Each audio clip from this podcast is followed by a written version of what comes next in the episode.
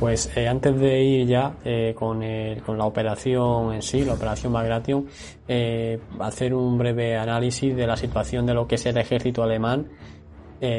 digamos que bueno, uno de los cambios a lo mejor más notables que ha tenido ha sido la, la destitución de Manstein, que por así decirlo era el que llevaba el peso de el mayor peso, digamos, de las operaciones que se estaban desarrollando en, en el frente oriental y ha sido reemplazado por un hombre como es eh, Walter Model, que bueno, pues que sí que cuenta con el total apoyo de, Hitler y su total confianza y demás, ¿no? Y no, digamos que no existe esa, esa discusión que sí que existía entre Hitler y Manstein y demás.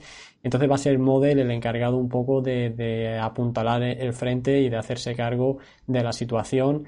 Eh, ¿Puedes comentar un poco, aunque ya he dado yo alguna pincelada de cómo estaba a nivel, pues, el nivel combativo del ejército alemán en el frente oriental, que recordemos que todavía le quedaba ese grupo de ejércitos del centro, que era la formación de combate más potente del ejército alemán que le quedaba, que vamos, que superaba con creces a lo que los alemanes, por ejemplo, pues tenían en, en Normandía.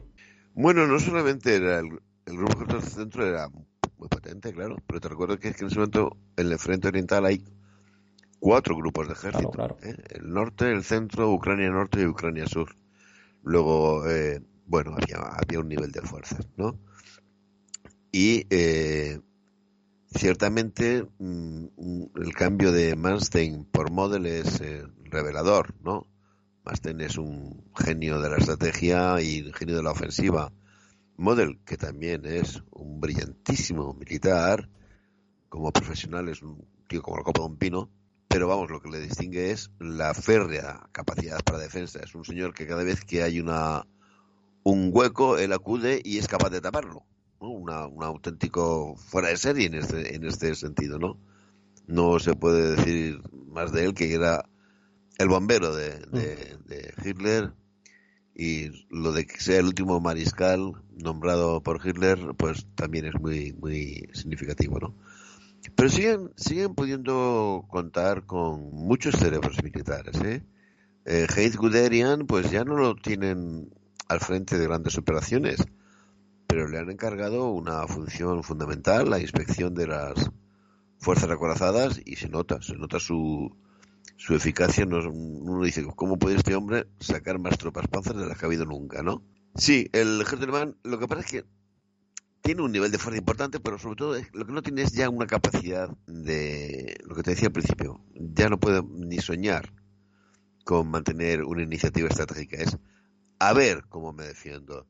Si hago una defensa elástica, que sería un poco lo más clásico en el pensamiento alemán, o me pego al terreno con esas ciudades fortalezas que tú citabas antes, o con ese espíritu eh, de defensa ultranza de un mariscal model.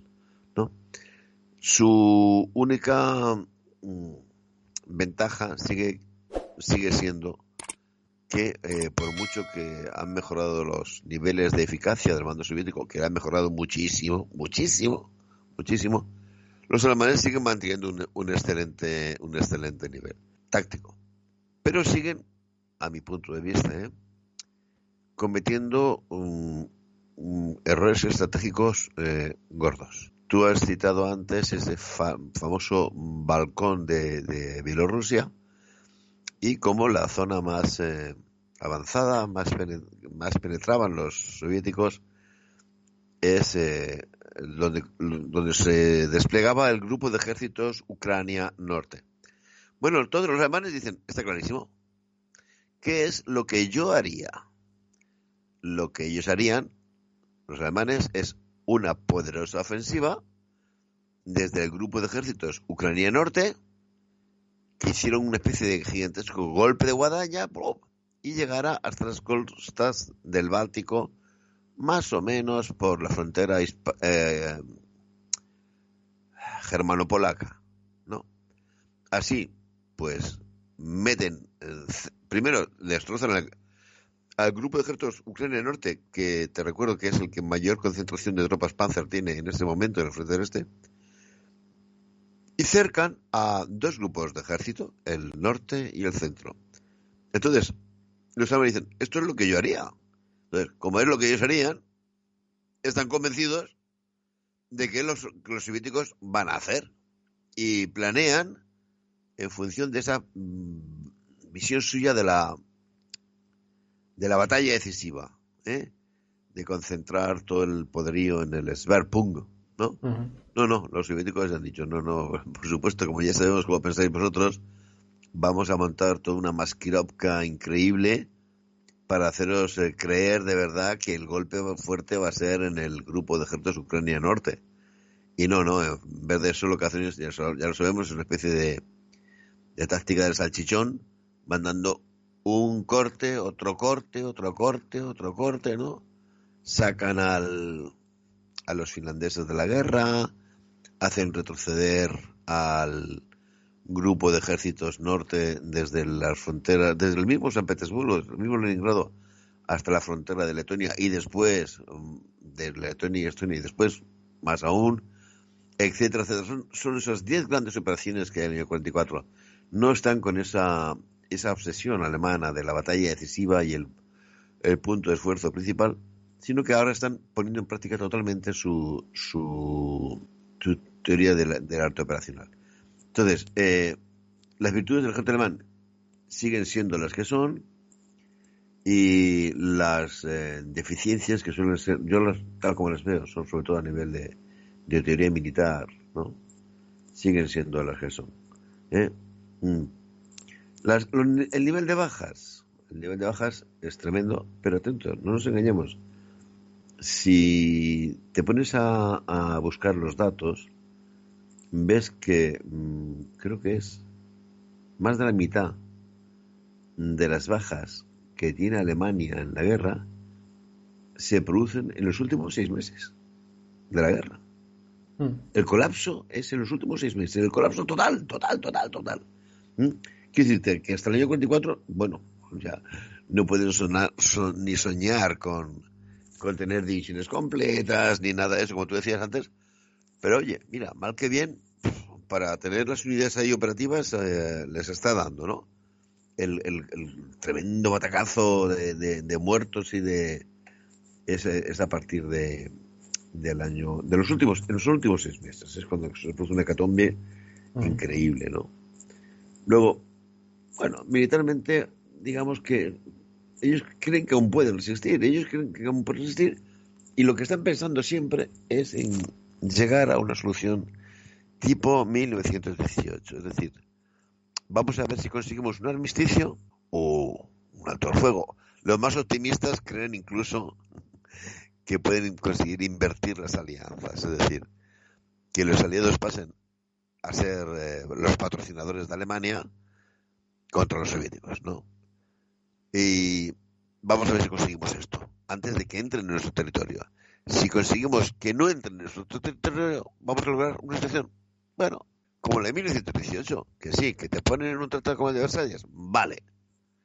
Pero tú sigues siendo tu gobierno y aunque tengas que una parte del territorio, digamos, eh, permitir la ocupación militar, incluso alguna pérdida territorial, como las que tuvieron los polacos, etcétera, etcétera, básicamente consigues mantener la integridad del Estado alemán. Que esto para los alemanes era pues un bien precioso y la razón por la cual lo consideran un bien precioso es muy sencilla de entender, es que eh, lo habían logrado en 1870. En ese momento en Alemania aún vivía bastante gente que sabía lo que era vivir con 33 estados alemanes distintos, ¿no?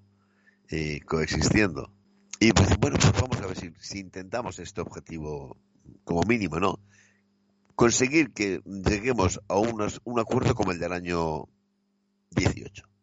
Y si se diera, repito, si se diera, que esto yo no sé cómo hay gente, algunos, algunos hay, pero no sé cómo son tan ingenuos. Eh, si se diera la posibilidad de invertir las alianzas y ponernos a luchar con los aliados occidentales contra la Unión Soviética, pues es estupendo. ¿no? Vista con nuestro punto de vista actual, te parece una quimera, ¿no? ¿Cómo pueden pensar eso aún en el año 44? Pero cuando ellos son conscientes, por ejemplo, eh, del daño que le han causado a los soviéticos, es decir, saben perfectamente cuántas bajas les han causado. Dicen, es que no pueden tener reservas humanas eternamente. En algún momento esta gente tiene que decir, no puedo más. porque los mazazos que le han dado al poderío demográfico militar soviético, o sea que en ese punto de vista ellos creen que, que, lo tienen, creen que va a caer eh, un poco noqueado, ¿no? Y después, mm, a los aliados occidentales, y yo creo que con bastante razón, eh, no les tienen un gran, un gran temor por sus cualidades militares, ¿no? Mm. Sí, están viendo que lo de los bombardeos es una caña, es horrible, pero sus cualidades militares no son para tirar cohetes. ¿eh? El programa anterior, el año 43, el famoso, bueno, tiene un poco que ver con lo que estábamos hablando también antes, del cambio de alianzas. Los norteamericanos, los aliados, que saben cuándo se va a rendir Alemán-Italia, cuándo va a firmar el armisticio, lo único que consiguen es desembarcar en Salerno. Y a los alemanes que les pilla la cosa de imprevisto, saben, intuyen que algo va a ocurrir, pero no saben cuándo ni cómo, se dan la suficiente maña como para desarmar a los alemanes entre el Ródano y el Egeo, perdón, a los italianos, ¿eh? sin que los ingleses ni norteamericanos sean capaces de hacer nada para ayudarles. Luego, un respeto muy grande a la capacidad militar de ingleses y norteamericanos no tienen. Y la convicción de que el poder soviético en realidad eh, está muy debilitado por las tremendas bajas de estos eh, tres años de guerra, eso es lo que les da un, pábulo, hay un, un, poco de pie para esa especie de mínimo optimismo con el cual algunos trabajan. Sí, sí, totalmente de acuerdo.